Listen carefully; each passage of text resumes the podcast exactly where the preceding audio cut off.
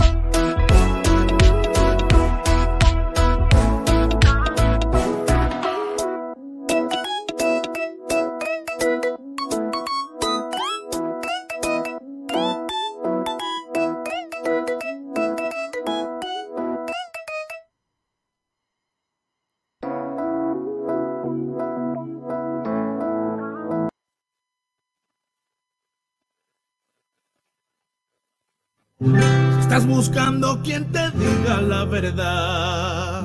Por más que buscas, no encuentras la luz. Si de escuchar lo mismo estás cansado ya, yo tengo lo que buscas tú. Porque tu corazón y el nuestro tienen mucho en común.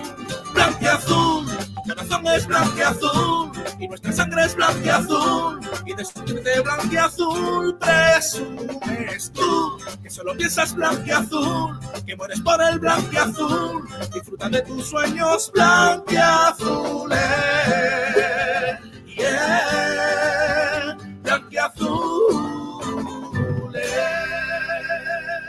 Hola, hola, ¿qué tal? Bienvenidos y bienvenidas a todos a Blanquiazules. Empezamos la semana aquí en Sport Direct Radio con toda la actualidad del deporte malagueño y con mucho que, que comentaros, porque claro, la actualidad del Málaga es que no deja ni un respiro. Terminábamos el mercado de fichajes y parecía que todo se tranquilizaba un poco, pero, pero nada, no, es así. Eh, hoy hemos tenido una rueda de prensa de Manolo Gaspar bastante caldeadita, análisis del mercado de fichajes y además el pasado domingo el Málaga cayó derrotado nuevamente en la Rosaleda contra el Albacete por 1-2.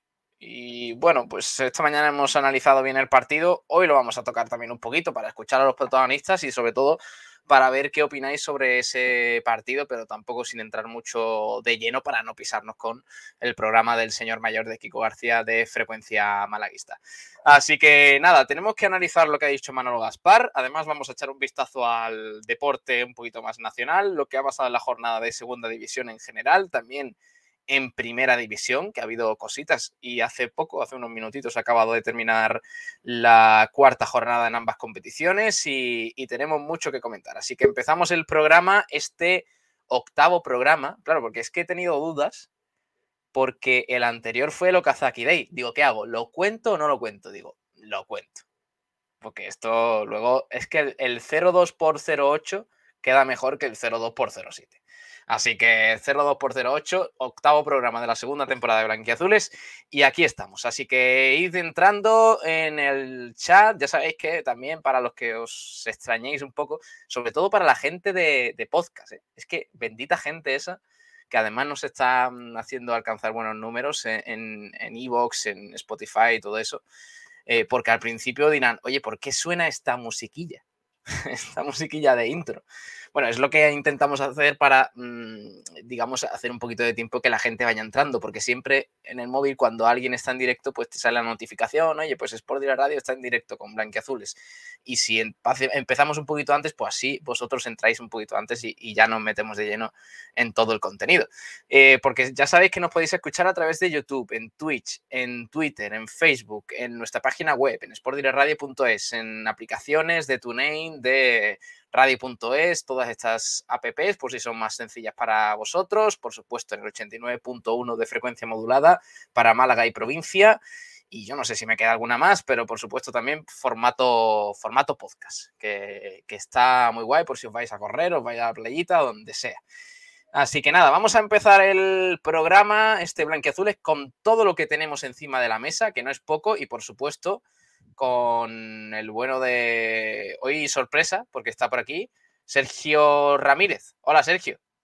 Hola, muy buenas noches a todos. ¿Qué pasa? ¿Cuánto tiempo? Eh? Pero a ti trasnochar no te gusta. ¿Qué haces aquí? Pues bueno, hoy me he vuelto loco y bueno, había que. Tenía ganas de radio porque lo que pasó ayer no he podido analizarlo esta mañana con Kiko García en Frecuencia Malaguista y hay mucho de lo que hablar, hay muchos temas encima de la mesa y, bueno, tenía ganas de entrar al programa que se supone que presenta Pablo Gil. Primera norma, por lo menos está aquí. Primera norma es por la noche, claro, esto, eh, no estás habituado y todo esto. Eh, a la gente, de hecho, le gusta mucho mi fondo, precisamente por eso, porque es nocturno. Nocturno. Claro, mira, mira qué fondo. Aquí, aquí ahora mismo está Pablo Guedechao. Porque le he dicho, con, con, lo, con, lo de, con, lo, del conejito ese ayer suficiente. El Bad Bunny Ferrari. Ahí está. Este fue el, que, cambió la rueda este fue aquel. El que le cambió la rueda a Carlos Sainz, claro. Aquí estaba así, estaba así. Yo creo, yo creo que era más rápido. Es posible que más rápido. Sí. Y oye, vaya liada, por cierto, ¿eh? que, que, dice que Fernando Alonso estuvo a punto de, de llevarse por delante a Sainz. Madre mía, la verdad que la carrera fue un poco, un poco accidentada. ¿eh? En la clasificación, un chalao tiró una bengala. Madre mía. pasaron cositas, la verdad. Pero lo, más lamentable fue lo de, lo de Ferrari, que es para hacérselo mirar, ¿eh? que con el mejor coche van a hacer una, temporada para el ridículo. Lo que podía salir mal para, para Carlos Sainz, todo lo que podía salir mal, salió mal. O sea que... Como era previsible, también te digo. Sí, también, también, es verdad. bueno, eh, Vamos a saludar también a Alex Ramírez. Hola, Alex. Muy buenas. ¿Qué tal, Pablo? ¿Qué tal, Sergio? Buenas noches. ¿Viste el Málaga, el Málaga ayer? ¿Qué te pareció? Eh, estuvo en la Rosaleda y entre el calor que hacía y el disgusto, no. ¿Te llevaste una gorra de Javier Tebas? Me llevé una gorra de Guedes, de la Guedeneta. Madre mía. Un, un Javier Tebas, Pablo, que es noticia en esta noche de lunes. Anda, sí, eso ha puesto un tuit un poco echando llamas al asunto, porque se ha estado haciendo viral estos días un audio de, del partidazo de Cope, en el que lo entrevistaron en 2019 hablando sobre la entrevista a pie de campo y demás, y decía que, básicamente las preguntas estaban como restringidas, solo podía preguntar sobre el partido. Y bueno, ha salido ese vídeo que se ha hecho viral y ha respondido Javier Tebas en Twitter diciendo que el partidazo de Cope ha, cortado parte de las declaraciones y eso da lugar a... yo vi, yo vi la entrevista y, dice eso. Dice que. Mm, no, sí, sí, sí, que en el vídeo que él, en el vídeo que él pone se ve claramente lo que dice. No, hay ningún tipo de duda. No hay ningún tipo de duda. Eh, porque él lo dice en aquella entrevista que me acuerdo. Eh, a Juanma Castaño expresamente: si yo quiero preguntarle, por ejemplo, sí, lo de la renovación, ponía el ejemplo si va a renovar con el Barça, ¿por qué no puedo preguntarle? Pues porque no le da la gana, básicamente, a Javier Tebas. Hombre, por supuesto. Eh, por cierto, lo que hablabas de partidos, eh, empatado Oviedo y Levante, 1 a 1. Vale, al final lo repasamos, Ale Ramírez, de, paso, ah, bueno, mm, tú te tienes que ir un poquito antes, luego entonces eh, que el bueno de Dani Ramírez apunte unas pildoritas de lo que ha pasado así un poquito en el resto del polideportivo nacional e internacional. Dani Ramírez, muy buenas. Muy buenas, chicos, ¿qué tal? Eh, porque han pasado cositas, por ejemplo, eh, la selección española de baloncesto, que está en medio del Eurobásquet y ayer jugó el tercer partido contra Bélgica, perdió y mañana eh, se la juega. Luego os digo contra quién. Mañana a las 4 y cuarto. Partido muy importante para la selección de Escariolo que se está jugando pasar de, la fase de grupos. Luego lo comentamos. Si os parece, entramos de lleno en el tema, porque claro, es que Sergio, no me quiero meter mucho en el partido, porque ya hemos hablado esta mañana, eh, pero igualmente es pregunta obligada, yo creo. tema merecimiento del Málaga contra el Albacete. Primero, antes de ir a, a lo de Guede. ¿Creéis que el Málaga, así a bote pronto, mereció empatar, al menos? Sí. Mm, yo creo que también. Al final creo que el equipo hace mm, con muy poco, por la calidad que tiene, hace merecimientos para, para, empatar el partido. Aunque no juegue bien, aunque no tenga una idea clara de juego, aunque no tenga ocasiones claras, aunque no sepa atacar, las sensaciones son que el equipo eh, con muy poco es capaz de generar peligro y si Rubén Castro llega a estar mucho más acertado, el Málaga empata el partido sin merecerlo. Me parece que el Málaga no tira a puerta en, la última media hora, ¿eh? así como dato. 15 minutos, eh, creo.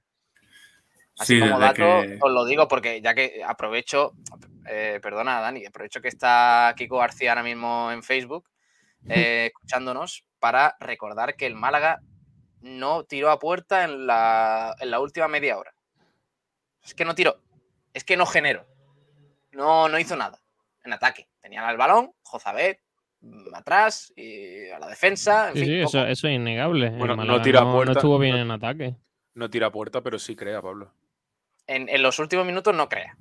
Sí, pero en los últimos, en los últimos 15, a lo mejor, últimos 10.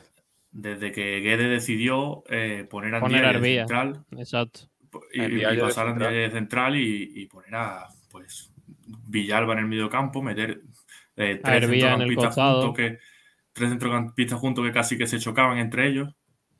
Y ahí ya, pues Málaga perdió las, últimas oportunidades que le quedaban. Yo he leído por ahí, no recuerdo dónde ahora mismo, he leído que Jozabed se notó en el terreno de juego, o no sé si lo dijeron el otro día aquí en el post partido. No, Jozabed negado.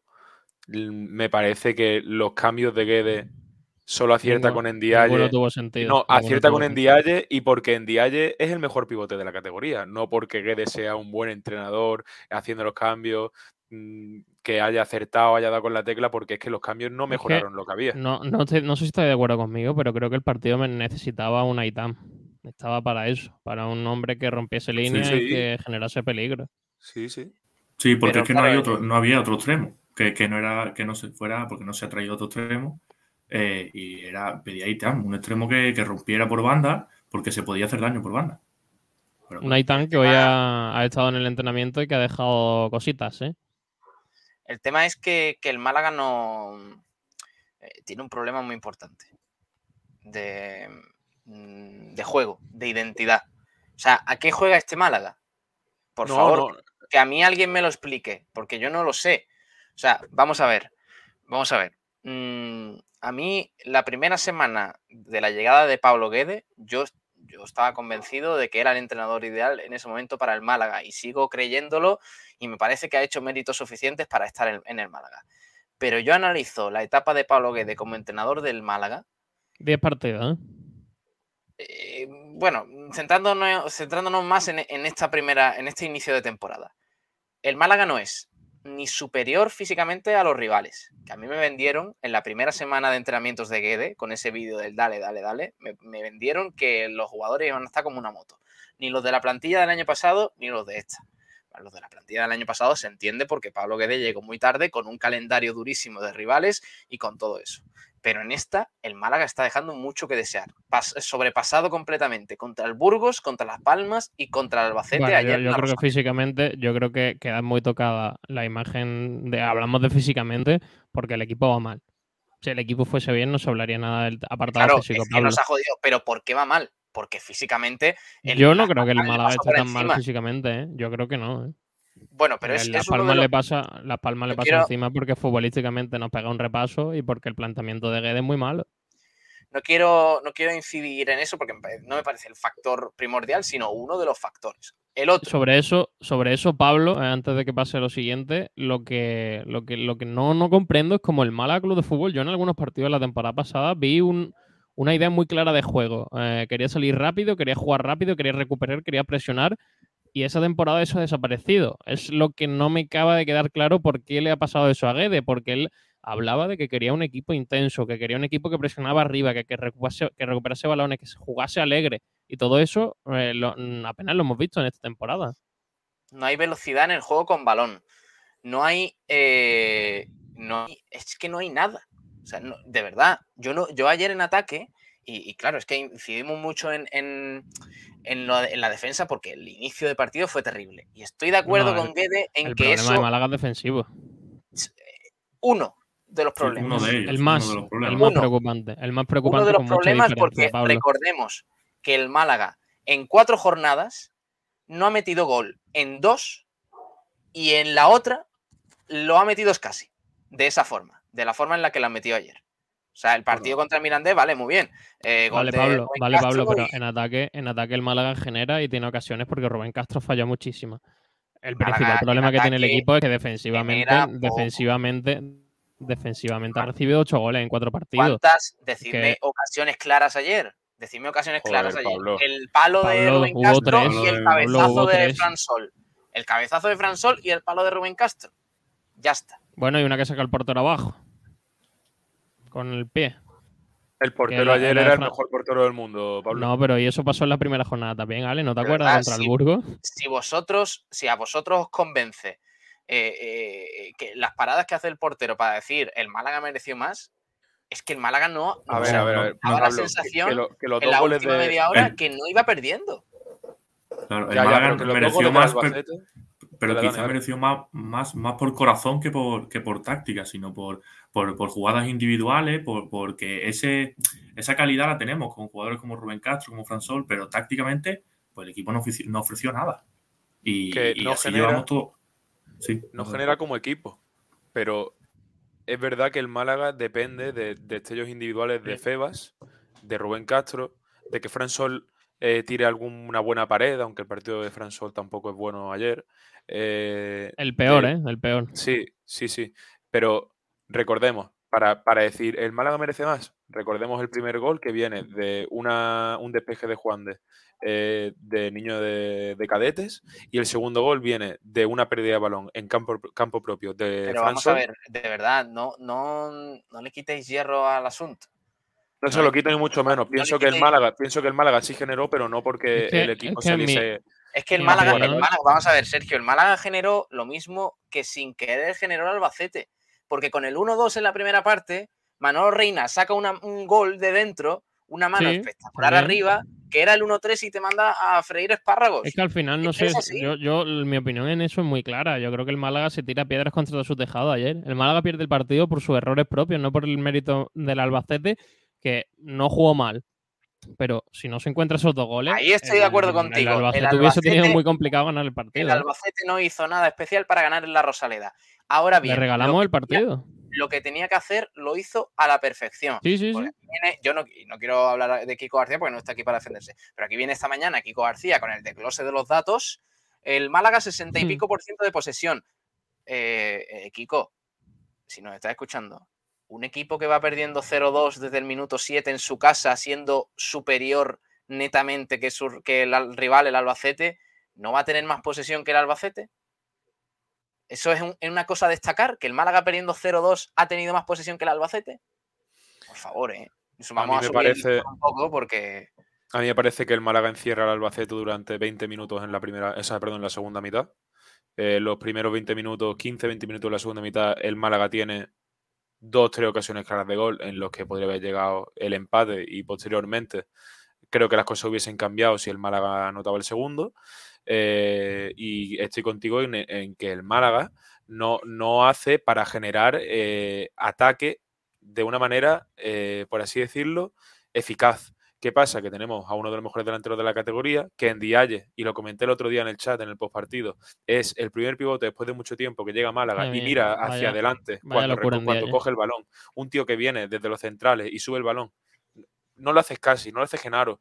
Pero Ale, si es que es lo mismo, si es que yo estaba aquí en la retransmisión y, lo primero que dije en el descanso, en el análisis del descanso, fue qué suerte que vamos 1-2.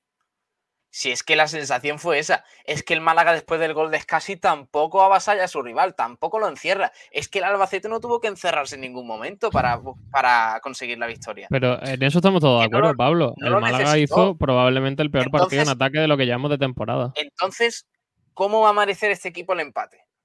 Pablo, valorando las ocasiones de un equipo y otro, por ocasiones. prácticamente estuvieron las mismas, ¿eh? Lo único que el Málaga en defensa es una auténtica feria. Lo que no puede ser es como salió el equipo con una falta de, compromiso, de, intensidad, de orden, de tener la cabeza con las ideas claras. No, no se puede permitir que un equipo profesional salga a jugar el fútbol como jugó los primeros 10 minutos y recibiendo dos goles prácticamente en dos jugadas con, en seguidas. En ningún momento el Albacete vio peligrar la victoria en la Rosaleda. En ningún momento. pero en ninguno. No, sí, sí, sí. sí, Posiblemente haya sido la victoria más cómoda a domicilio que vaya a tener el Albacete en toda la temporada. No, en ningún momento. Desde Albacete han dicho que el Málaga ha sido el mejor rival que han tenido hasta ahora, Pablo. Desde Albacete. Pues eh, vaya nivel. Pero también te digo que si tú me hablas de tiros a puerta, el Málaga tira más veces a puerta, una vez más en el encuentro, tira 18 veces a. Eh, pero no me vale. No me, o sea, no me, pero has sido tú el que, me ha, el que me ha hablado de tiros a puerta. Ha sido tú. Por eso yo pienso, yo, pienso que. Estoy hablando de tiro a puerta porque el Málaga está obligado a tener más tiros que el, que el Albacete. Es que vamos a ver, vamos a ver. El Málaga se planta eh, en, eh, ¿qué te digo yo? Eh, un rival difícil, en el nuevo Los Cármenes, se planta con 0-2 en el minuto 10. ¿Vosotros creéis que el Málaga va a acabar con más disparos a puerta que el Granada? No, obviamente no. Lo que me parece es que el Málaga, el planteamiento de Guede es erróneo, porque el Málaga estuve viéndolo con Dani el partido, el Málaga hace, eh, lo estuvimos comentando Dani y yo, hace eh, balón de oro al defensa del Albacete, el número 6, si no me equivoco, por centrar todos y cada uno de los balones que el Málaga tenía, cuando no es un partido para centrar. El Málaga, a mi parecer, el error es el querer jugar por las bandas cuando no tienes a un delantero alto, como puede ser a lo mejor Chavarría, que entra para jugar a balones a centrar balones y no centran ni uno desde que entra Chavarría. Y, mientras que está Rubén Castro, que es un tío bajito, y Fran Sol, que no estaba teniendo el día, se dedican a centrar balones y a que la defensa del Albacete, en especialmente el dorsal número 6, despeje todos y cada uno de los balones. Boyono, con tarjeta amarilla, aguanta toda la segunda parte metido en el área, sacando balones con la cabeza. Despejando balones, sí, eso es cierto. Sí, sí, Boyono y parecían la derrota influye mucho el mal partido de, del extremo de Gallar. El peor del equipo. En general, en general, pero no, no, se puede destacar a uno malo, ese es el problema. Que es que el Málaga, no. el Málaga no, no, tenía juego de equipo. O sea, las únicas bazas eran los centros laterales. Y, los centros no iban a ningún lado porque no estaban preparados. Ese, ese, y me, parece que no es un, planteamiento correcto, teniendo en cuenta que si tú vas a centrar cuando no hay, cuando no hay que centrar, y después tu, juego cuando tienes el balón, que hablando también de lo que dice Kiko, que tampoco quiero, como tú dices, ya que no está Kiko, el 61% de la posesión, si nos ponemos a mirar el partido, eh, imagínate que se dan 250 pases, el Málaga da 175 balones atrás. Hmm. Por, ponerte, hablando de lo que yo vi. Claro todo el estadio veía pases que no podía haber un jugador del Málaga, pero no en una ocasión que tú dices, vale, no lo ha visto, sino en nueve de cada diez ocasiones el balón del Málaga iba atrás. Gallar absorbe mucha bola en el partido contra el Albacete. Y la bola que absorbe es o perdida o un pase a Juan Fran, a su lateral. Y no es un planteamiento correcto, y sobre todo en casa contra un equipo al que tienes que salir a ganar. El Albacete ha ganado un partido en casa que no lo iba a ganar, creo yo, dentro de 15 jornadas. Si el Málaga se forma como un equipo. El Albacete ha venido en el único momento creo que podía ganar aquí en casa. Han sabido jugar a lo que han... bueno, le ha ganado la partida completamente a Guedes. Dicho eh, esto, eh, de verdad, eh, insisto, hay muchísimas cosas malas, muchísimos aspectos negativos en, lo que es el inicio de temporada del Málaga y muy pocas cosas buenas. Aún así, no se puede eh, por, incidir en el tema gordo de la actualidad del Málaga. Aún así, no se puede despedir a Kene. No. no.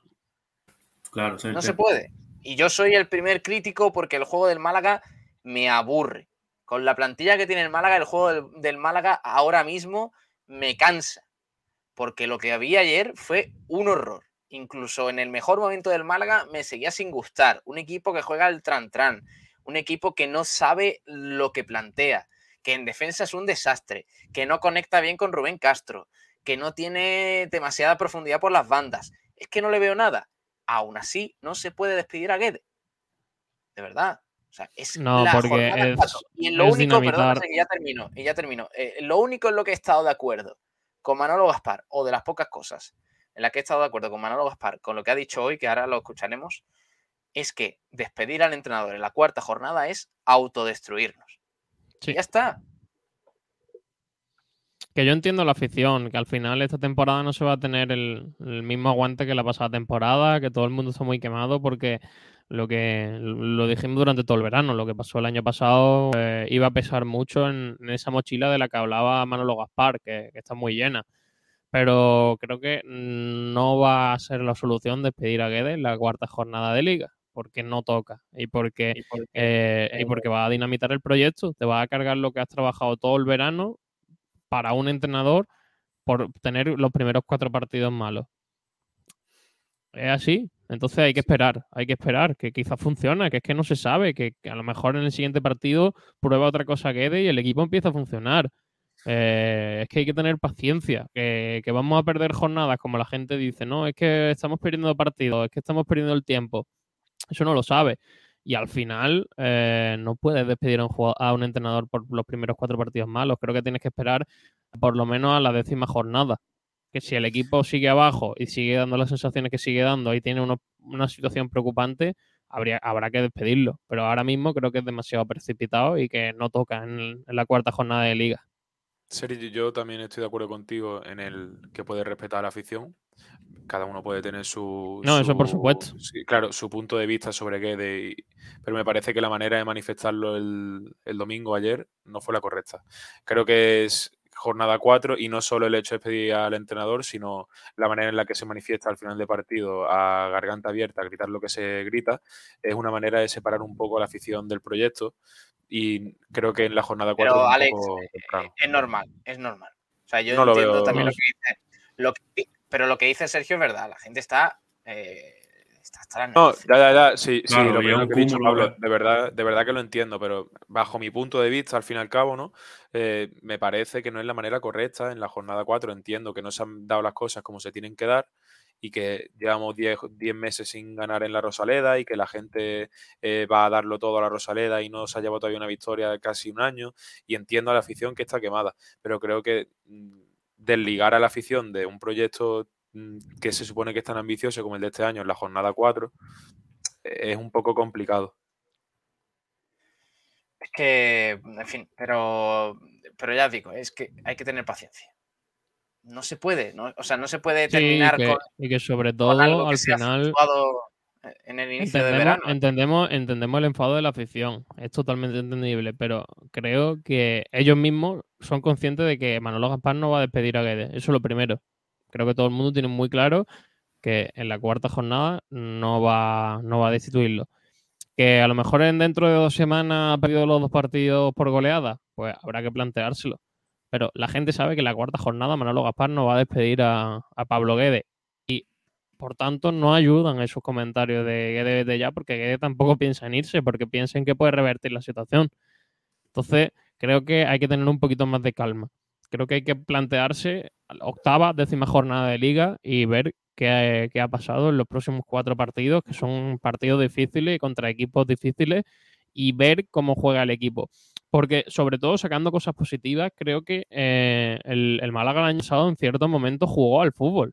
Yo vi partidos muy buenos de mucho fútbol. Por ejemplo, el primer partido contra el Valladolid, yo creo que el Málaga jugó un partido muy, muy bueno. Entonces, hay que darle un voto de confianza y un poco de tiempo porque hemos visto cosas buenas del Málaga anteriormente. Entonces, ¿por qué no se pueden volver a repetir y por qué no puede encontrar una fórmula con la que el equipo empiece, empiece a jugar? Y sobre todo, estoy leyendo, cuestionando el trabajo de Guede. Yo creo que el trabajo de Guede no se puede, no se puede cuestionar. Yo creo que eh, no le están saliendo las cosas, pero que trabajar, tanto él como el equipo, ha trabajado durante la pretemporada y nosotros hemos estado en entrenamiento y hemos visto cómo se trabaja. se trabaja a la máxima intensidad con un Guede muy exigente que motiva mucho a lo suyo y creo que ahí no podemos opcionar nada. El problema, claro, el problema luego está en las ruedas de prensa, que llega Guede y al menos a mí no me convence en absoluto. Vamos a escuchar al entrenador argentino después de la derrota contra Albacete, a ver qué, bueno, cuál fue su análisis. Vamos a escucharlo. Y si hoy no nos faltó lo que es intensidad, pero sí un pelín de concentración en los primeros, en los primeros minutos. Creo que, que hoy el partido nos condenó en 10 minutos, porque creo que, que después el equipo, una vez que se asentó, empezó a hacer su partido. Creo que merecimos algo más que una derrota. Creo que lo, lo hicimos eh, en ese sentido bien. Fuimos a buscar el partido en todo momento creo que de forma correcta y con, y con bastantes posibilidades, pero esos dos goles muy temprano por detalles puntuales eh, nos condenan en, eh, en el resultado. ¿no? no tengo nada que decirle a la, a la gente, la gente sabe lo que pienso. Soberana, sí, es lo que... Y se expresa como quiere. En ese sentido no tengo nada que, nada que decir. Vamos en la jornada 4 no tuvimos el inicio que, todos queríamos o que nos había eh, ilusionado todo lo que hicimos eh, en el verano, pero también hay que ser consciente de un montón de cosas que creo que ustedes las saben y yo no, me voy a poner a decirlas acá porque no, no, no, quiero poner excusas, pero creo que hoy hicimos, hicimos cosas como para no perder bastantes. Por eso digo que el resultado empaña el rendimiento del equipo. Lo dejaron todos los chicos, lo dejaron todo. Y a partir de ahí hay que seguir, hay que seguir creciendo. Yo voy a seguir trabajando. Voy a seguir trabajando porque creo en lo que hago, creo en lo que tenemos y seguramente de revertir los resultados que estamos teniendo, lo tengo, lo tengo claro. Pues ahí estaba, Pablo Guede, que mm, yo no comparto su análisis, ¿eh? ya digo, no, no estoy... yo, creo, yo creo que tiene que encontrar una línea entre ser crítico y no ser destructivo. Creo que eh, hay muchas cosas que las dicen pues, más por, por mm, no meter mucho el dedo en, el discurso que porque él las crea. Yo creo que ni él mismo se cree, se cree que el equipo haya, jugado bien en, en el partido. ¿eh? Y aunque no me guste la rueda de prensa de Guede ni las palabras, mm, no sé si es un algo en mi cabeza que me dice que no tenemos que destituir a Guede, pero me inspira la confianza que me tiene que inspirar para seguir confiando en él hasta, hasta que, como él dice, se reviertan estos resultados, porque creo que sí lo va a hacer. Creo que, que tiene que tocar una tecla que no la ha encontrado todavía, tiene que cambiar algo, porque en el Málaga está claro que tiene que cambiar algo para, como tú dices, Pablo, con los jugadores que tenemos, crear un ataque como equipo, no por individualidades. Y creo que en el momento en el que toque esa tecla, que espero que va a ser pronto, eh, por él y por el equipo, eh, sí que se va a revertir esta situación. Yo también confío, ¿eh? pero ahora bien, le queda poco margen. Sí, ahora vienen, dos partidos, ahora vienen dos partidos muy complicados, ¿eh? Vienen dos partidos fuera de casa, uno en campo del Huesca que viene de ganarle 3 pero, a 0 Pero también os digo, le queda, le queda poco margen dependiendo de las sensaciones. Claro. Si las sensaciones son buenas, pero el equipo acaba perdiendo, o el equipo ha jugado un buen partido y, o empata, yo creo que ahí la cosa cambia. Eh, va a depender mucho más de los resultados, va a, va a, depender mucho más cómo se vaya a perder el partido si es que se pierde, o cómo se ha jugado el encuentro y las sensaciones que ha dejado el equipo. Bueno, eh, antes de, escuchar a Jozabet, que, también habló en, rueda de prensa, eh, dijo, entre otras cosas, que están muy dolidos, pero que la situación depende del vestuario y, del Málaga Club de Fútbol. Así que ahora le escuchamos, vamos a leer algunos comentarios, a ver, a ver, a ver, a ver, que estoy subiendo por aquí por la barrita. A ver, quién ha hecho pole. A ver quién ha hecho pole. Ojo, espérate, hostia, es que hay tantos que se tiene que recargar la, la barra, ¿eh? A ver, espérate. Carlos López. A las 22.55, pole for me, dice. Programa calentito. Y tanto. Pim pam pum. Buenas noches, dale cabeza. No, ese es Kiko. Ese es Kiko, hombre. No, no, no olvidéis decírselo. No olvidéis decírselo. Sí, sí. Eh, Pim Pam Pum, me estoy recuperando aún de la rueda de prensa de esta mañana. Vaya desastre. Firma la vista. ¿Estará Batín? No creo. Pues sí.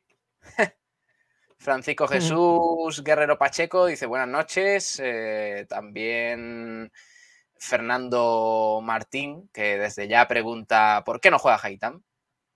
Bueno, convocado estaba. Decisión técnica. Alonso 31. Eh, bueno, Pablo no se ha ido de vacaciones, pero me defrauda sin el batín. Es verdad que pierdo mucho sin batín. Igual que hay políticos que sin el traje pierden mucho, yo sin el batín me falta, me faltan cositas. Eh, Francis Rombamor dice: Me salto ahora mismo, me saltó ahora mismo la alarma de blanquiazules. Buenísimas noches. Hombre, activa la campanita que eso no falla, ¿eh? Eso siempre le dice cuando empieza el programa. Eso, eh, la próxima vez que alguien me diga que no le salta bien la notificación, voy a decir: que le dé la ¿Tienes activa la, campanita? ¿La tienes activa? Claro.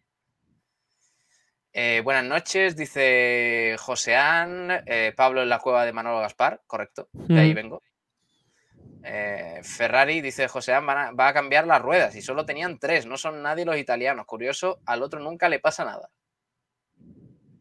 Em, eh, fiel malaguista, que dice, mirad del lado bueno, tenemos más puntos nosotros en un partido que el Sevilla en cuatro. ¡Vamos! el Sevilla mañana City, ¿eh? Siempre hay cosas buenas. No digo nada y lo digo todo lo que se viene mañana. Nico García dice, hoy bien Manolo Gaspar, mereció empatar, incluso ganar, lo que no mereció es perder. No, incluso ganar. Nada, ya está, venga, dale. La García, dale, venga, ganar también, sí, e ir primero el Málaga. Como mucho, como mucho el empate. Ay, Dios mío. Ventajista, muy ventajista. No, no, no, antes de seguir, antes de seguir. Eh, yo lo, he dicho antes. Si el Málaga mete el segundo, creo que el rumbo del partido habría sido completamente diferente. y, si, y, si, yo me apellidara. A ver, sí, obviamente ya, Pablo, pero que el Málaga está, el Málaga en la segunda parte eh, tiene ocasiones para meter el segundo. Y el, y el Albacete para meter el tercero antes. El Albacete. con el al, final, al final, haciendo el análisis del partido, creo que el empate es el resultado justo.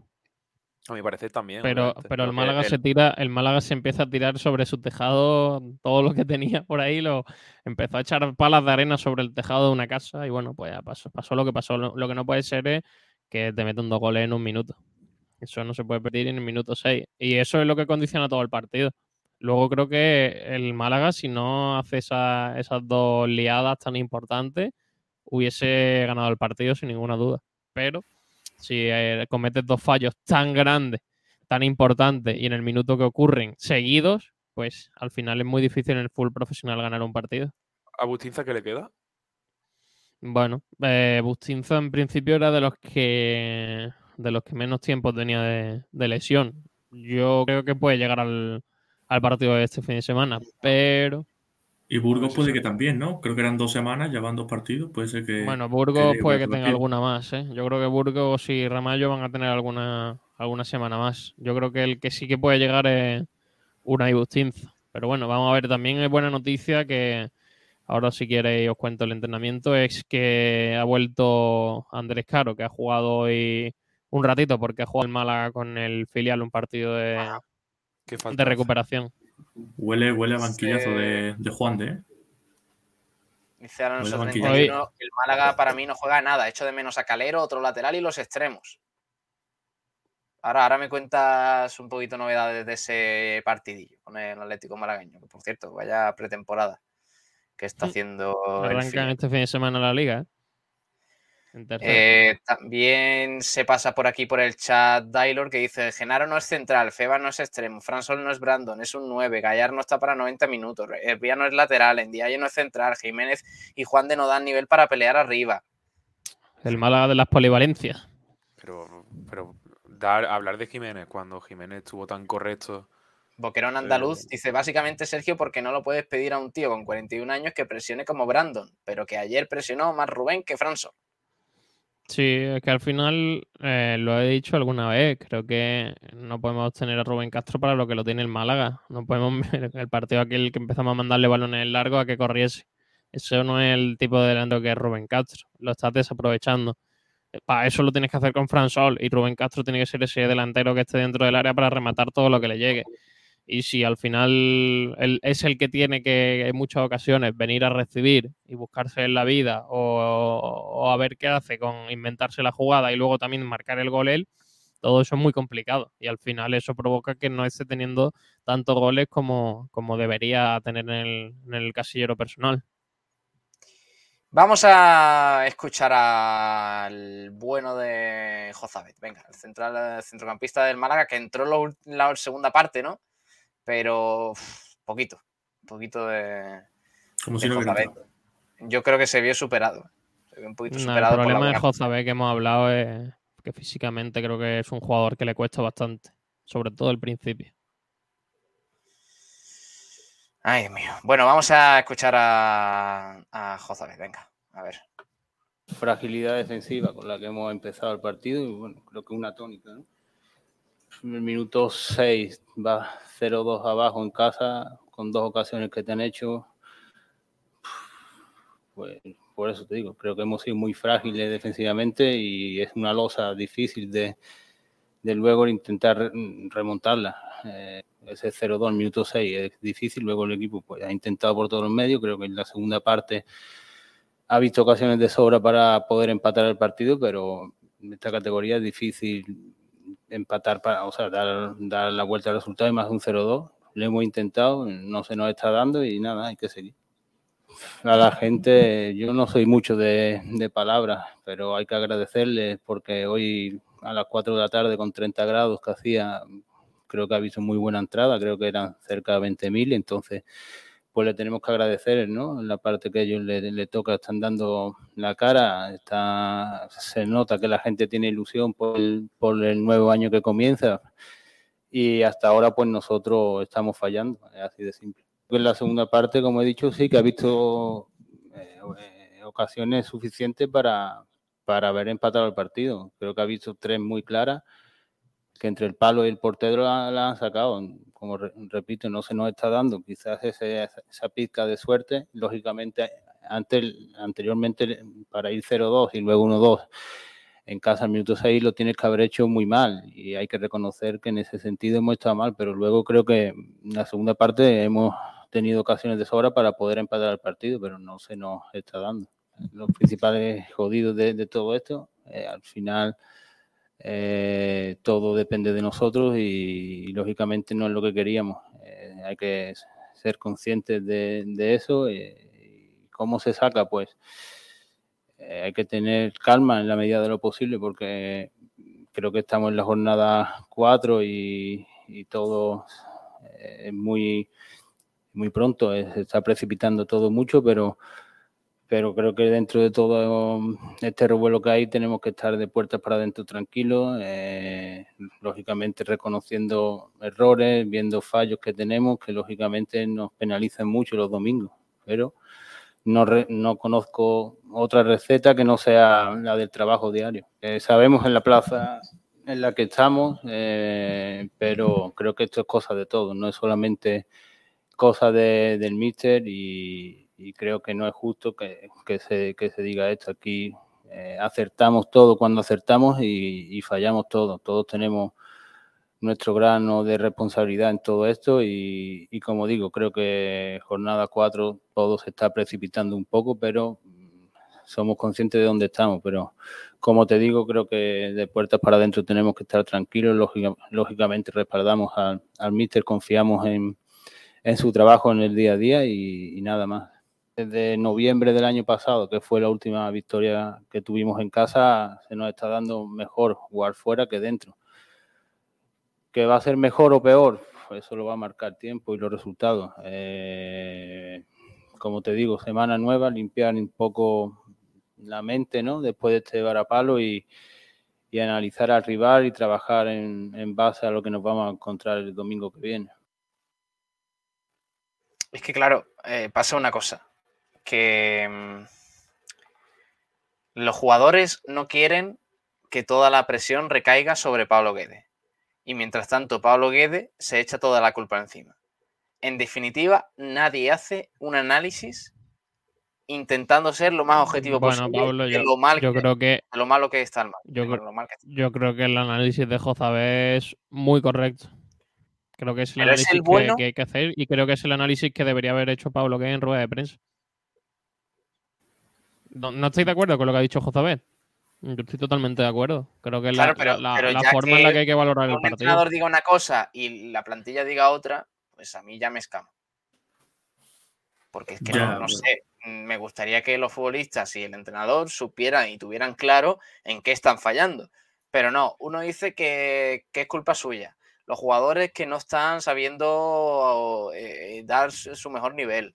Eh, bueno, es que al final todo, todo el mundo asume su responsabilidad y dice que es culpa suya, porque cada uno considera que lo que está fallando y lo que tiene que mejorar. Yo es que no veo ningún problema ahí, Pablo.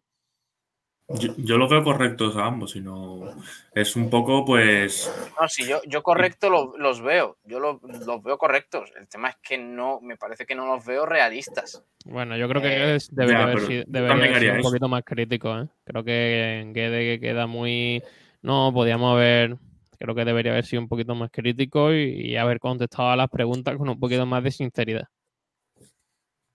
Pues Ya, pero intentó un poco salir del marrón como pudo y quitarte las preguntas como, como buenamente pudo y ya está. Yo hubiera hecho lo mismo si, si fuese entrenador. más o menos suele ser la tónica habitual de los entrenadores en partidos así.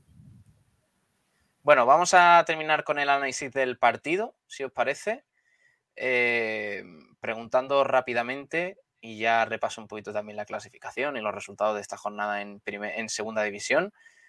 Rápidamente, ¿eh? sí o no, eh, y el margen que le daríais a Pablo Guedes. ¿Despediríais al entrenador del Málaga ahora mismo?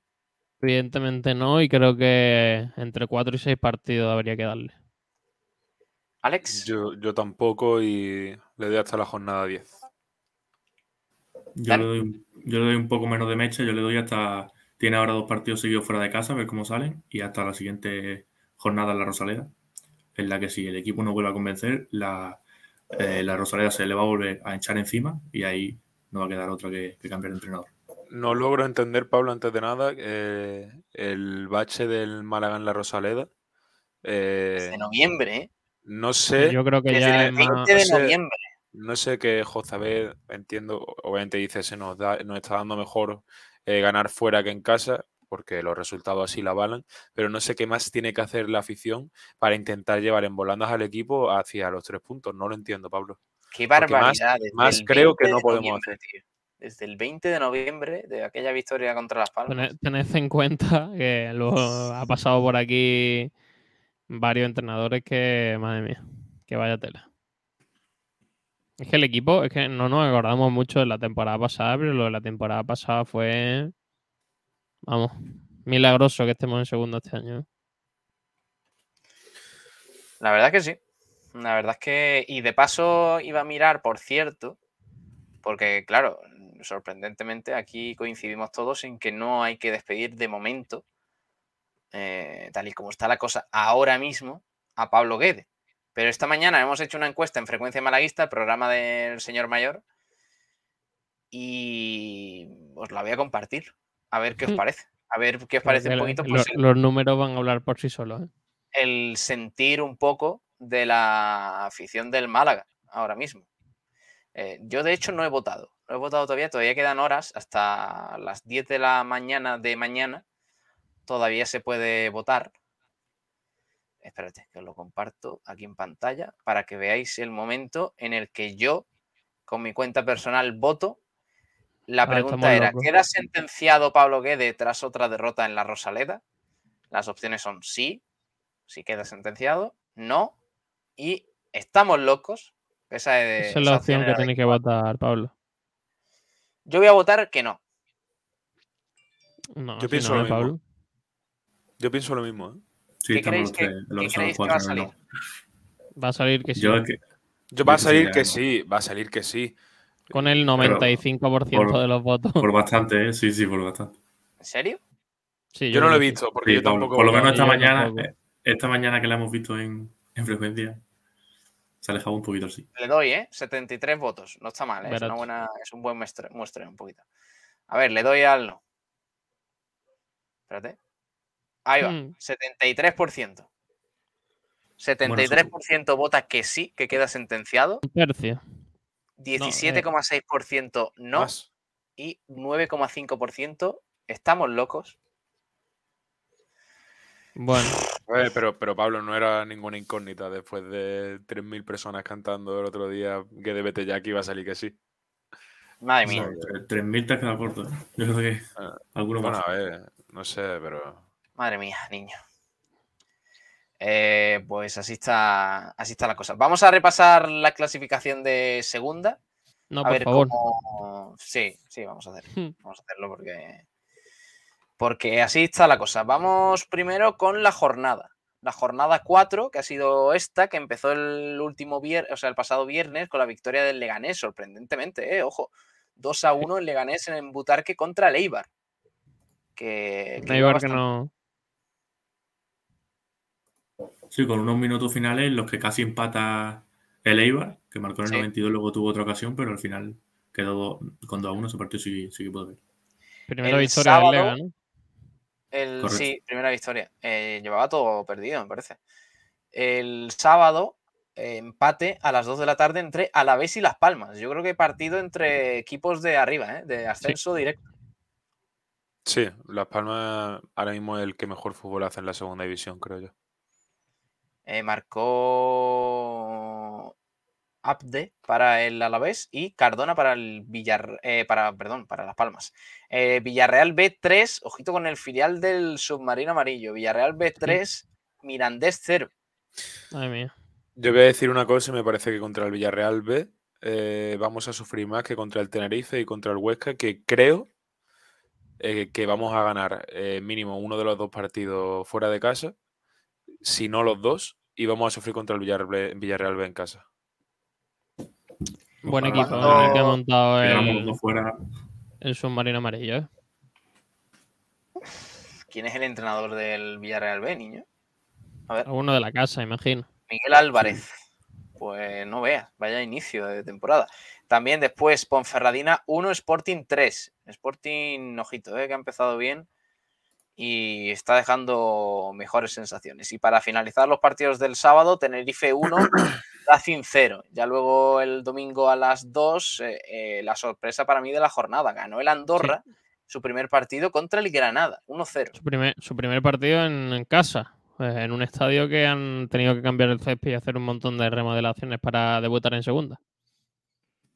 Luego el campo, campo complicado, ¿eh, Pablo? Campo muy complicado ese, ¿eh? Sí, sí. Eh, luego tuvimos en la Rosaleda ese Málaga 1 Albacete 2, el Burgos que venció por 1-0 al Cartagena, el Huesca, próximo rival del Málaga y próxima visita, venció al Ibiza en el Alcoraz por 3 0. Con goles de Kevin Carlos, Mar Mateu y Canté. El Ibiza que se ha reforzado con Nolito, que ha llegado hoy a la isla. Oh. Eh, tengo miedo. He leído, he leído que Nolito estaba sobre la mesa de Manolo Gaspar, ¿no? Sí, Nolito y Sandro salió que, que podrían haber llegado. Diario Sur. Diario Sur me parece que, sacó esa noticia. Se dice Diario Sur, es cierto. Bueno. Sí, hombre. No todo. Em, eh, y también para finalizar los partidos del domingo, victoria del Lugo en Zaragoza, en la Romareda en el partido que por cierto podía meter al Málaga en descenso, pero que no, que finalmente pues no lo mete. Se adelantó el, un último gol. ¿Has visto el último gol, Pablo? Pues no, no, lo he visto, pero se adelantó Zaragoza en el 45 con gol de Yulano. No se, puede tener más mala suerte. En la segunda parte, en el 56, empató Chris Ramos y en el 97 volvió a marcar Chris Ramos. ¿Pero cómo, cómo fue? Sí, que salió Cristian Álvarez un poco. Yo solamente digo que Cristian Álvarez es gallego. a, partir de, a partir de ese momento es gallego.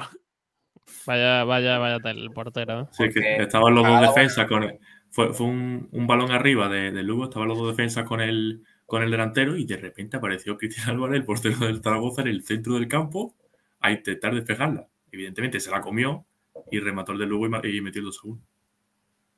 La verdad que el gol es un poco vergonzoso. Bueno, que de hecho, de hecho tenemos un vídeo, a ver si me lo podéis buscar, que se ha hecho muy viral con la reacción de un aficionado del Zaragoza a la salida de la Romareda diciendo que es que nos quitan años de vida. No sé si habéis visto ese vídeo, si, lo podéis buscar en Twitter, pasádmelo y, lo vemos, o lo escuchamos al menos, porque es bastante. Eh, solo digo que hay aficionados del Málaga que se han reflejado mucho con ese sentir, esa opinión de, del aficionado del Zaragoza, un Zaragoza que está en una situación similar a la, de, a la del Málaga, porque claro, jornada 4 y, estamos así. Pues, eh, y por cierto, eh, terminó la jornada 4 con el partido de este lunes, el Oviedo 1, Levante 1 el Levante que empató que empató el partido jugando con uno menos en los últimos 20 minutos. ¿eh? Ya lo hemos dicho que el Levante se la va a pegar. ¿Se la va a pegar? A mí no me, que no me gusta nada Nafti. Todavía no ha perdido, ¿eh? Bueno, si el Levante se la pega con el equipazo que lleva. También hay que tener en cuenta que, ha empatado aguantando en el, en el Tartiere los últimos casi 30 minutos con, contra un Oviedo, contra un Oviedo que bueno, no creo que vaya a ser de los. A Bolo en el Oviedo, ¿no? ¿eh? A Bolo, sí, a mí no, a mí no me disgusta. Ha marcado Sergio Rich, el fichaje, a mí no me disgusta el Oviedo. Para este año. Ah, se ha llevado Bolo a Sergio Rich al Oviedo. Sí, se lo ha llevado. Eh, la clasificación está tal que así.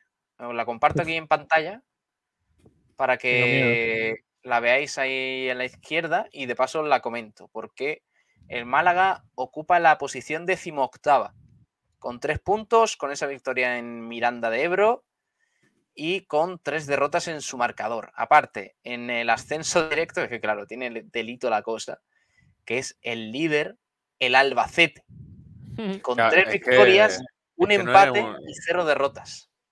Es que no ha venido aquí un cualquiera ahora, ahora, decidme, ahora que el Albacete es el, Va a ascender, va a ascender. la naranja mecánica, la naranja mecánica. Yo, sinceramente, mm, al Albacete le deseo lo mejor, pero no creo que vaya.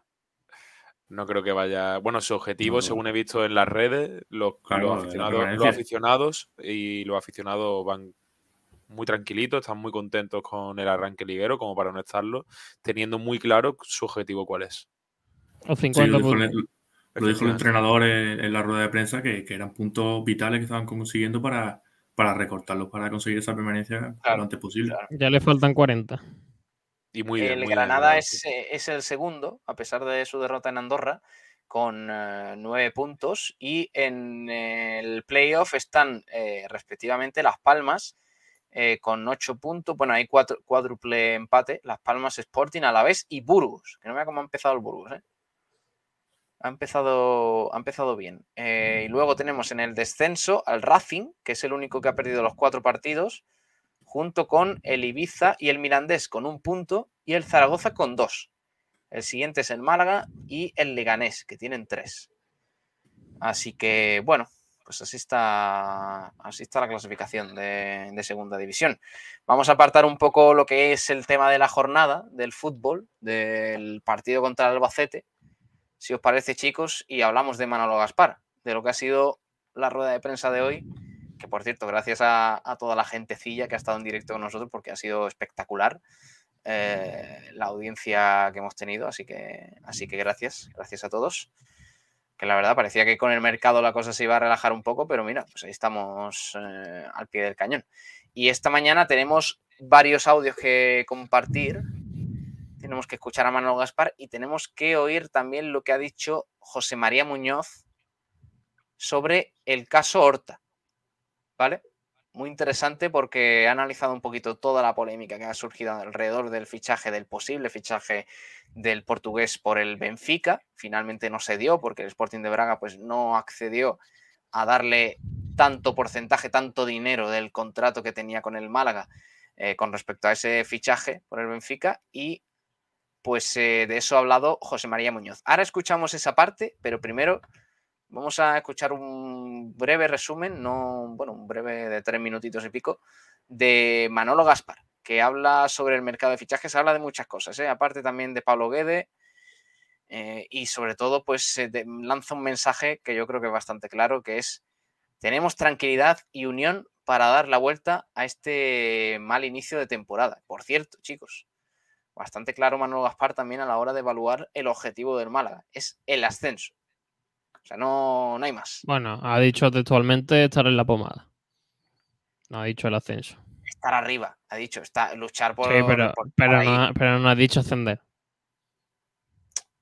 Hombre, si, si es luchar por. Pablo, estar, en, la pomada es estar rozando los puestos de playoff, intentar lucharlo, no meterse. Si no hubiese dicho tenemos que entrar en playoff y luchar y ir a por el ascenso. No, hombre, pero lo puede decir de otra manera, no tan directa para no meterse en líos. Pero lo que ha dicho es, no sé si nos dará para luchar con los transatlánticos, eh, que básicamente pero tenemos que estar en la pomada. Granada, Alaves y Levante, pero tenemos que estar ahí por... yo creo que, estar en la pomada se refiere a los seis primeros, Sergio, no a la pomada de los ocho. Pero no ha dicho en sí, pero no, en la pomada es estar rondando por ahí y luego a ver qué pasa. No ha dicho tenemos que entrar en playoff. Ahí está. Pero pero, a ver. Ha dicho pelear, estar por ahí, séptimo, tal, intentar entrar. Es lo que por si luego, por vamos, a, vamos a escucharlo. Vamos a escucharlo, venga. A ver qué dice Manolo. Sí que es verdad que, este año, pues bueno, aquí tengo que agradecer el trabajo de José María, eh, también parte importante el alcalde, todos creemos que para la ciudad de Málaga es importante tener un equipo competitivo y potente y, eso es lo que hemos intentado hacer. Hemos hecho 22 operaciones, 13 de entrada y, 9 de salida, en la que la inversión, eh, hemos invertido 150.000 euros en la, cesión de Fran Villalba. Esa ha sido la única inversión que ha hecho el, el, equipo y hemos tenido un ahorro de, de 1.200.000 y algo que es, lo que hemos ahorrado en salidas y, demás. El balance económico ha sido positivo después de haber realizado 22 operaciones. Que si creo si está compensada, siempre se puede mejorar, como siempre he dicho, siempre se puede mejorar, pero para mí está bastante compensada con, con 21 profesionales, bastante aportación de los chavales de, de cantera, jugadores mm, polivalente en la mayoría de ellos, así que yo sí, sí que la noto compensada y a la segunda, que si veo a Pablo capaz de revertir la situación, 100%. La plantilla es 100% mía, 100% mía. El, el modelo de trabajo es el que he llevado desde el principio cuando entré hasta ahora y es contrastar con el cuerpo técnico, entrenador, mi gente de mi cueva y, y toda la persona relacionada con, directamente con el apartado deportivo eh, del, club, eh, consensuar siempre. Lógicamente, nadie de los que estamos aquí, ni ustedes, ni nosotros, ni, ni el mismo Pablo, ni los jugadores, pensaban que el inicio iba a ser como el que está siendo. verdad que, que ha habido partidos de estos con sensaciones que no, que no son las que nosotros esperábamos, pero todo el mundo piensa que le, que le podemos dar la vuelta, tenemos argumentos, tenemos, dentro del club tenemos tranquilidad, que es lo bueno, que tenemos tranquilidad, que tenemos unión, que en ningún momento ha habido ninguna duda, ni, ni hoy tampoco la hay después del resultado de ayer y viendo el ambiente como está. Lógicamente, la afición tiene que, tiene que hablar. La afición ayer estuvo espectacular durante todo el partido y después pues explota. Tenemos una mochila bastante, con bastante peso del año anterior, pero son 42 jornadas, nos quedan 38. Si nos vamos a autodestruir en la jornada número 4, yo me niego. Tenemos la obligación de darle la vuelta a esto. Tenemos los, la materia prima y lo que yo veo durante la semana del trabajo del equipo y lo que son, y lo que son capaces de ofrecer, sin ninguna duda se tiene que ver, se tiene que ver los partidos, sin ninguna duda. Y en eso es lo que tengo confianza. Tiene que ser superior a lo que, a lo que aspirábamos. Eh, hemos hecho un esfuerzo importante por traer jugadores de, cierto nivel y el equipo está obligado a estar en los puestos, en los puestos, en los puestos de arriba. No sé si para pelearle a los transatlánticos, eso ya se verá, pero sí para estar metido en la pomada, que para nosotros tiene que ser una obligación. Una obligación llegar al, abril-mayo con opciones de, pelear lo que sea. Ese es el objetivo de, de este Málaga y no hay que esconderlo, porque tenemos jugadores eh, de un nivel alto de la categoría que, ya tiene mucha experiencia y, tiene que, tiene que verse. Pelear lo que sea es lo que sea. Dice eh, puestos de arriba. Eh, el octavo puesto no es el de arriba. Por eso se supone que. Pero, y terminando con pelear lo que sea, Dani y Sergi, pelear lo que sea es el título o el ascenso directo. Para mí estar en la pomada es lo que os he dicho. Ya, pero después ha dicho, puestos de arriba. Ha dicho puestos de arriba. Sí, pero puestos, de arriba, es a partir del sexto. el puesto de arriba no, es el, octavo. bueno, o sea, no es el octavo. él, quiere pelear por entrar, por entrar a ser sexto. Acaba diciendo dos cosas y no deja claro el objetivo para luego a finales de temporada. Pues claro, pero, pero porque, porque el inicio ha sido el que es. Y ya no se atreve a, decirlo tan claramente, porque claro, decir, decir ahora no es al final el tercero, ahora mismo le está pegando un rapapolvo a Pablo Guede que sería monumental. Es que al final ha habido un error importante en el Málaga de mm, no sé cómo llamarlo, pero eh, creo que el discurso no ha sido nada claro. No puede ser que los jugadores digan, unos jugadores digan que, que, bueno, que veremos que hay que pelear, que otros digan que hay equipo para ascender, que el entrenador diga una cosa, que el director deportivo diga otra cosa.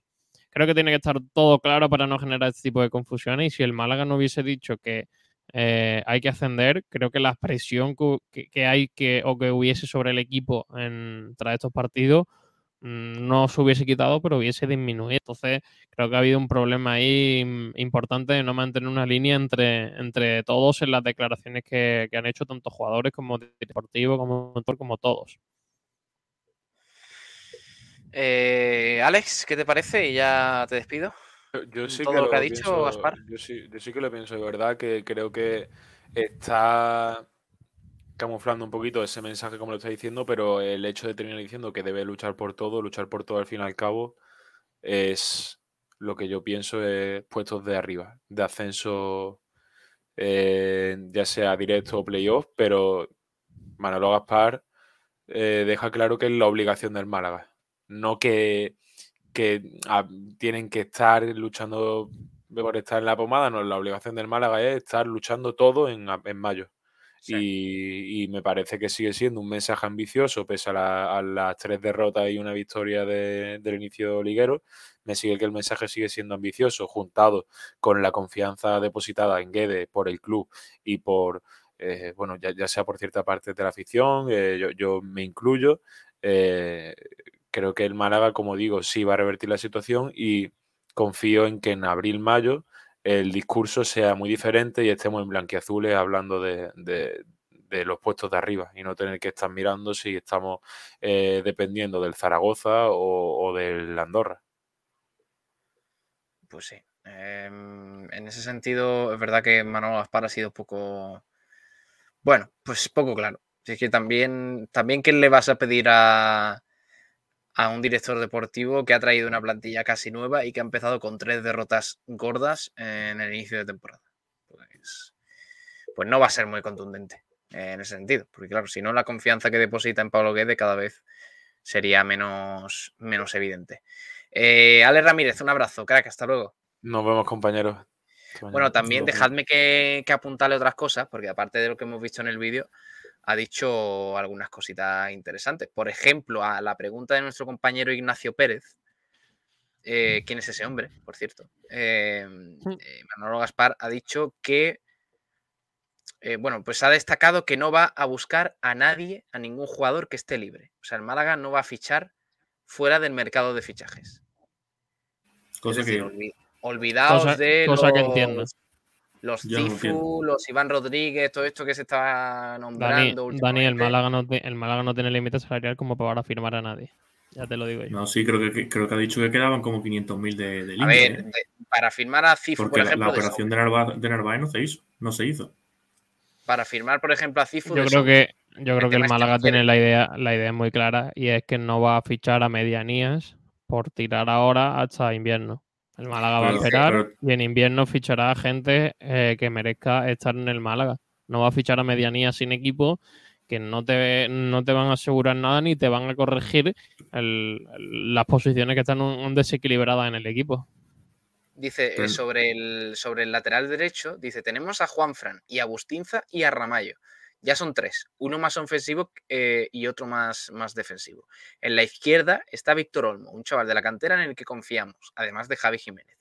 Las posiciones están cubiertas. Otra cosa, que por cierto, esto lo ha hecho mucho, el responder diciendo otra cosa es que a ti no te guste. Eso lo decía el periodista.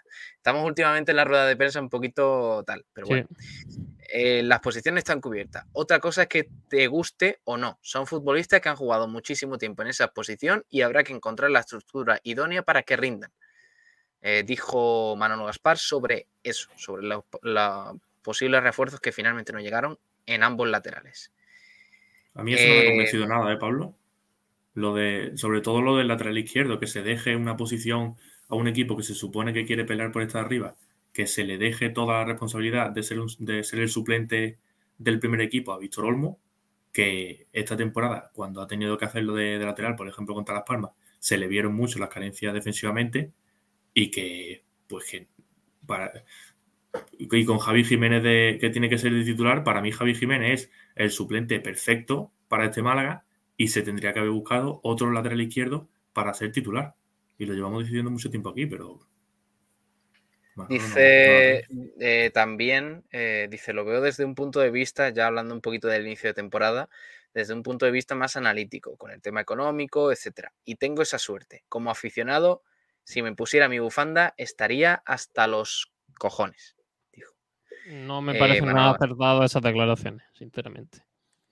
Pero... Bueno, es para dar la razón prácticamente. Bueno, Pablo se, puede, Pablo se puede decir de otra forma. Ah, bueno, sí, sí, por la forma, pero bueno, es Manuel Gaspar. O sea, tampoco vamos a Sí, pero al final, al final hay, hay, muchos compañeros que han puesto el o han utilizado esas declaraciones de titular para reflejar un poco la, la actualidad del, del, Málaga y cómo, cómo está siendo. Bueno, este está bien, hay que tener cuidado. Hay que tener cuidado porque. Y eso, y eso da, eso, eso Dios dice que Manolo Gaspar no, no ha hablado bien. Creo que hay muchas formas de decirlo y que es el director deportivo de un equipo como el Málaga Club de Fútbol, que todo lo que dice tiene sus consecuencias. tampoco pasa nada, por decir cojones, coño. Quiero decir que tampoco es tan grave. ya, bueno, pero que no queda bien, Pablo. Eh, de hecho, em, eh, hay que tener cuidado porque hay ciertas palabras que Google las toma como, como insultos y que te podrían sancionar si pones esas palabras como titulares sin tapar ni nada. Yo, de hecho, he puesto en, la noticia recogiendo un poquito sus declaraciones, he puesto hasta los COG y puntos suspensivos. COG y puntos Para suspensivos. de, problemas. Claro, si no, hay que poner cog y asteriscos para tapar las letras que van ahí. Como si dices mierda, pues eh, la A del final la, le cambias por un asterisco y listo. Y a volar. bueno, decía también sobre, eh, sobre eh, Pablo Guede, sobre la pregunta de si, de, si hay confianza en el argentino. Dice, quizá dentro de dos semanas podremos decir otra cosa, pero nosotros no hemos planteado internamente nada con Guede señaló Manuel Gaspar, que además incidió en esto. Antes de que entrara en el vestuario, ya tenía nuestro apoyo. Él también está contrariado por lo que se está viendo, pero no hay más. Trabajo y más trabajo. Esto es así. Eh, dice, dice Manuel Gaspar que luego, eh, sin entrar un poco en lo que ya hemos escuchado, pero dice eh, sobre uno de los temas principales, que también, por cierto, le preguntó nuestro compañero Ignacio Pérez, que hace unas preguntas magníficas, Dice, por otro lado, eh, Gaspar habló de Juanjo Narváez, el que ¿Ha hecho las 20 preguntas que tenía pensado? No, no, le ha faltado una que le dije yo, que, fue la de Ndiaye con el Mundial. Pero bueno, eh, ya otro día sí eso lo haremos. Dice eh, Manolo Gaspar sobre Juanjo Narváez, que por cierto, Juanjo Narváez ha señalado en su presentación con el Valladolid que las negociaciones con el Málaga se rompieron antes de que el Valladolid entrara en la operación con el Zaragoza. Claro, le han preguntado sobre esto a Manuel Gaspar y ha dicho lo siguiente. Fue una operación en la que llevábamos trabajando mucho tiempo, no por necesidad, sino por ser una oportunidad de mercado. Juanjo quería venir al Málaga. La postura con el Zaragoza estaba muy cercana y a última hora entró un equipo de primera división y no se pudo hacer. Esto dice Manuel Gaspar, que se ha llevado otro fiasco como el de Ontiveros y que contradice completamente, Dani, a lo que dice eh, Juanjo Narváez en su presentación con el Valladolid. Bueno, yo creo que al final ninguno de los dos dice la verdad. Claro. o uno de los dos miente o los dos, o los dos mienten. Pero está claro que se han contradecido ambos. Y pues es otro caso muy parecido al, de Ontiveros que, que pasó. No, no ha tenido tanta repercusión porque pues porque Ontivero, pues la, noticia fue más, más boom, más viene de camino en el coche, tiene hasta el número cogido, pero sí que, pero sí que ha sido parecida. ha sido parecida, pero no se ha hablado tanto. Qué bueno fue aquello, ¿eh? Qué, qué dita más bueno echamos, niño. ¿Cuándo? Con Ontiveros. Con, que... con el amigo. Puede ser que, que Manolo Gaspar, digamos que exagerara un poquillo aquella historia también. Porque dijo, mm, recuerdo que dijo Manolo Gaspar que, ya le había pedido hasta jugar el día siguiente. O sea, ¿de verdad es así Ontiveros? O sea, me lo creo, ¿eh? No digo que no, pero. a saber qué pasó allí. A saber. Ojalá haber estado, ¿eh? Y en tres semanas visita la Rosaleda, ¿eh? Es verdad. ¿Es verdad? ¿Cuándo es? Dentro de tres semanas. El siguiente partido en casa. Ojito, ¿eh? Qué maravilla, niño. Es que el fútbol, el fútbol es maravilloso. El fútbol al final te hace, te hace. Sí, es caprichosete, sí. Vamos a escuchar al administrador judicial, a José María Muñoz, que habla del caso Horta. Le preguntan sobre el Braga y sobre toda la polémica que ha habido durante el verano. Y esto dice Muñoz. Vamos a escucharlo. Sencillo, aparte de todo lo que se ha publicado. El Málaga Club de Fútbol tiene un contrato firmado con el Braga cuando eh, se traspasó a Ricardo Horta. Ese contrato hay que cumplirlo. Perdone el latinajo, pactus sunt servanda. Eso es algo que dicen todos los abogados. Es decir, los pactos están para cumplirlo. El Málaga no ha entorpecido ninguna operación. El Málaga no ha boicoteado ninguna operación. Esto es tan sencillo como que si el, el Braga quería vendérselo al Benfica, lo hubiese vendido y listo. El Málaga no ha hecho nada Hemos tenido únicamente la visita de los representantes de, Ricardo Horta, que les atendimos y le dijimos que nosotros no podíamos hacer nada, que yo no iba a hacer una dejación de funciones y no que iba a mal, vender la parte del Málaga. Han salido cifras, 2, 3 millones, que pueden ser acertadas. Lógicamente estamos recabando información, que no, alguna que ya teníamos y otras que nos están haciendo llegar, y a partir de ahí actuaremos. El contrato lo dice muy claro, si hay una oferta y no se nos hace llegar, tenemos una serie de derechos y vamos a actuar. Hay un pacto de confidencialidad en el contrato que no lo firmé yo, lo firmaron los anteriores directivos, el cual no, no puedo hacer mención a esos importes, ¿vale?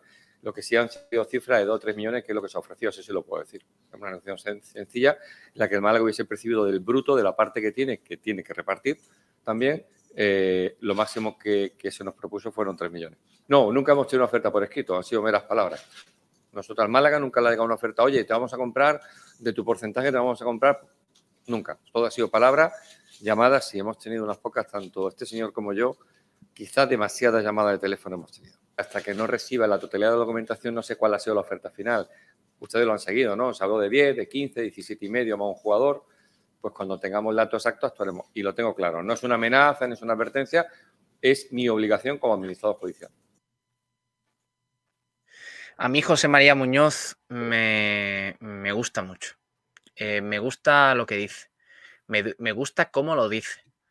Eh, al contrario de lo que he dicho antes con Guede, que me parece que dice cosas demasiado con el objetivo de no quedar mal con sus jugadores, que no... Me, da la sensación de que José María Muñoz me cuenta las cosas como son. Y yo se lo agradezco. Porque, mm, como ha dicho ahí al final, él ni quiere fastidiar al Braga, ni quiere dejar al Málaga mal, ni quiere dejarlo por las nubes, nada de eso. Quiere cumplir su función, que es que si un contrato tiene X porcentaje para el Málaga y Horta lo venden por tanto dinero, lo que hay es lo que hay. Y fin. Y si el Braga quiere pagarle menos al Málaga, pues la operación no se hace y se paraliza todo. Y ya está. Y es sencillo, oye. Y, por eso hay que, eh, de hecho no viene, no viene, eh, porque esta es la parte que ha cortado el Málaga, que le agradecemos al Málaga que nos lo comparta, sobre Horta. Pero luego le preguntan por el tema CVC, diciendo que al Málaga todavía del dinero de CVC que tiene para gastar en el mercado todavía le queda como un millón de euros, eh, que no ha gastado mucho sobre eso. Y además dice, a ver, espérate, que os lo leo aquí textualmente. Em, hace dos años y medio que el Málaga estaba en menos 14 millones de euros de límite salarial. Posteriormente hemos ido subiendo y actualmente estamos con los derechos de un club normal con una tesorería equilibrada. No hay riesgo de impago de ningún tipo. Y en segundo lugar, cualquier entrada de patrocinio va al límite salarial. es una situación, ha dicho José María Muñoz, casi idílica. Del 15% de CVC quedaría un millón y pico por consumir. Eso ha dicho José María Muñoz y yo la verdad es que al margen de lo deportivo, que es verdad que, deja mucho que desear, estoy muy contento y muy feliz de que el Málaga haya salido de la enfermería. Pues sí. A nivel económico. Menos mal. Y del tema Horta, Pablo también ha, comentado al final de la, rueda de prensa que, tiene constancia de que han habido dos ofertas en firme del, del Benfica al Braga. O sea que por ahí tiene, tiene en los papeles para demostrar que ha habido oferta y por ahí el Málaga puede sacar tajada. Sí, es verdad, sí. Lo, dijo al final. Em, que, a él le constan, al Málaga le constan dos ofertas por Ricardo Horta. Y que el Málaga tiene eh, unos derechos que intentará cumplir a rajatabla en el caso de que el Braga reciba una oferta por Horta y no se la haga llegar al Málaga porque está obligado. Está obligado por el, por el contrato que se firmó en el traspaso de Horta al conjunto portugués.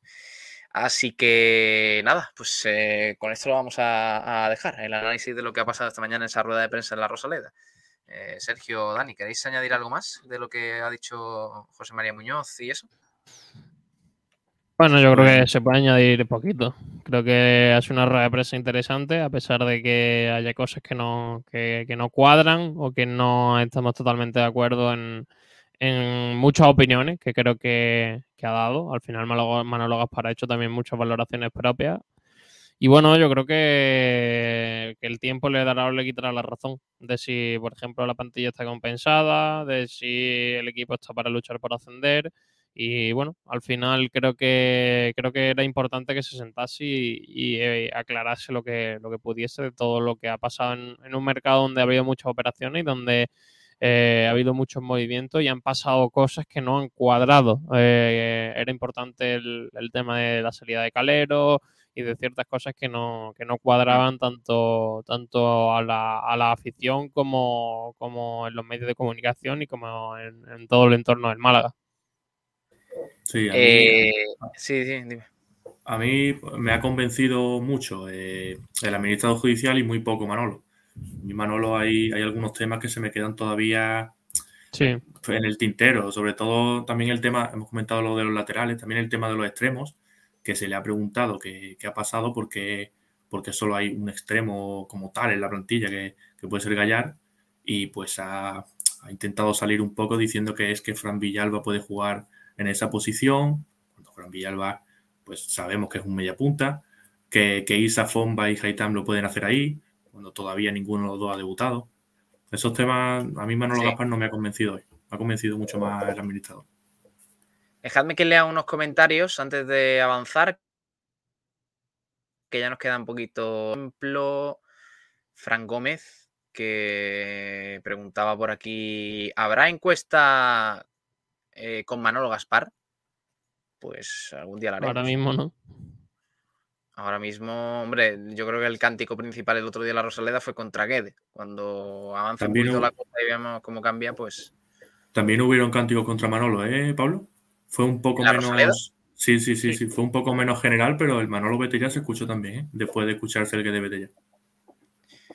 También em, eh, José María de Aro dice, sorprende, a ver, sorprende para mí también el Zaragoza, que tiene más socios que nosotros, y Zasca, 1-2 contra el Lugo con cantada del portero incluida.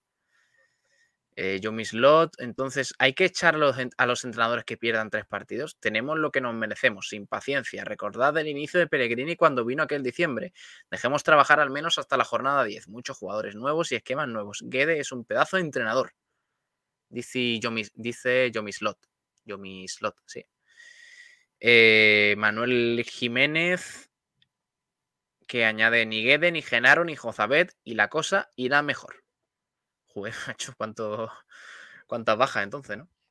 Eh, Francisco Jesús, eh, Guede no juega. Él, impone tácticas y da unas pautas a seguir, pero los errores puntuales no son de Guede. Mira, pues están apareciendo un poquito más los defensores de, de Guede ahora, ¿eh? Esta mañana yo en frecuencia malaguista no lo veía tan claro. Eh, Sergio Rubio que nos decía, uff, Nadal. Ahora lo comentamos, Dani. Ahora comentamos Nadal que. Sí, ahora comentamos que ha jugado en el Liverpool. Ahora, ahora comentamos cómo ha quedado. José María y ojito al Burgos, que nadie da un duro por él y tiene la base del equipo del año pasado con un mister que pone a funcionar a todos y se nota en el juego, los resultados y por supuesto en la tabla. Va sexto. Eh, también eh, decía por aquí, viajero, viajero mochilero, dice la pomada es lo que te ponen en Menorca. ¡Ay, qué rica! Sí, sí, tal cual. Eh, Sergio Rubio, que como es muy de cine, pues dice Manolo Gaspar sería un super villano, un buen super villano. También verdad. Eh, viajero mochilero, pelear lo que sea. El descenso es una pelea también. Ay, Dios mío. Veremos, veremos si no otro año. a los 31 ya sabemos que el objetivo, según Manuel Gaspar, es entre los seis primeros. O decir que el objetivo es que no hay objetivo. Correcto. Cambio de rumbo. Este hombre, Manuel Gaspar, no puede estar en ese cargo, dice. Em, Frank Gómez, decir que Bustinza y Ramallo son laterales derechos es reírse de la gente. Yo no estoy de acuerdo. Para mí Bustinza sí, Bustinza sí lo que lo ha hecho muchas veces ahí. Y Ramallo es verdad que en ese partido contra Las Palmas no convenció para nada en esa posición. Fran Gómez, la hostia, dice va a ser grande si creen que el Málaga está para luchar por meterse en la zona alta. Dice José María de Aro, ojito al análisis que hace. Bueno, escuchando el discurso de Gaspar, creo que mucho va a tener que cambiar todos los próximos partidos para que se vuelva a confiar en el entrenador, incluyendo una charla en el vestuario, tanto al míster como a los jugadores, dejando claro que se tienen que poner las pilas si se quiere estar ahí arriba, tal y como él ha dicho. Si no, esto puede oler a fracaso. Y no lo quiero ni pensar. Decía José María de Aro que está analizando esta noche muy bien todo lo que está pasando y le mandamos un fuerte abrazo. Boquerón andaluz, Fran, la hostia no va a ser la hostia, está haciéndose. y terminamos con José María que nos dice, el tema de los extremos y los laterales, gran parte de culpa la tiene el entrenador, que ha hecho la plantilla de aquella manera con poco juego por las bandas, entre otros. Pues sí. Eh, vamos a avanzar con más cositas. Eh, ya apartando un poquito. Ah, bueno, Sergio, si te parece, si lo tienes ahí a mano, ¿cómo ha sido un poquito lo de esta mañana? El tema partidillo contra el filial, alguna novedad, algún regreso. Bueno, oportunidad para los eh, menos habituales, porque los eh, que jugaron más de 45 minutos en el partido contra el Albacete se realizaron labor de recuperación, no estuvieron sobre el césped.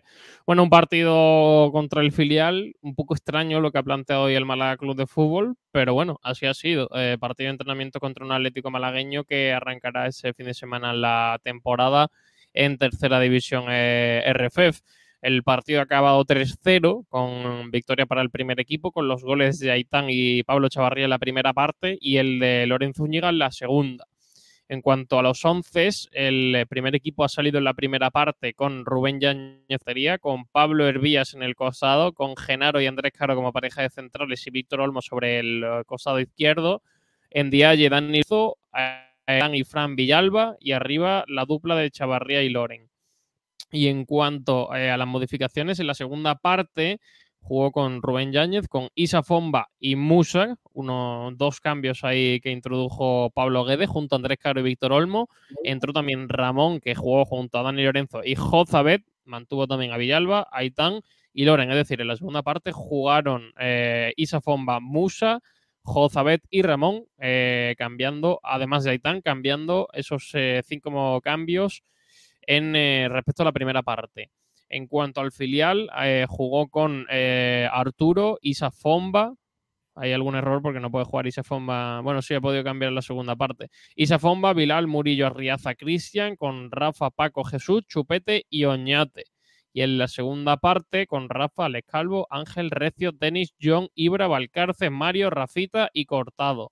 En cuanto a la planificación del Málaga para la semana, mañana martes volverá a tener jornada de descanso, la primera de la semana, porque entrenó lunes, va a descansar mañana martes y a partir del miércoles se vuelta al trabajo eh, en, las instalaciones del Estadio de la Rosaleda para preparar esa quinta jornada frente a la Sociedad Deportiva Huesca. ¿Sabemos cómo ha quedado el partido?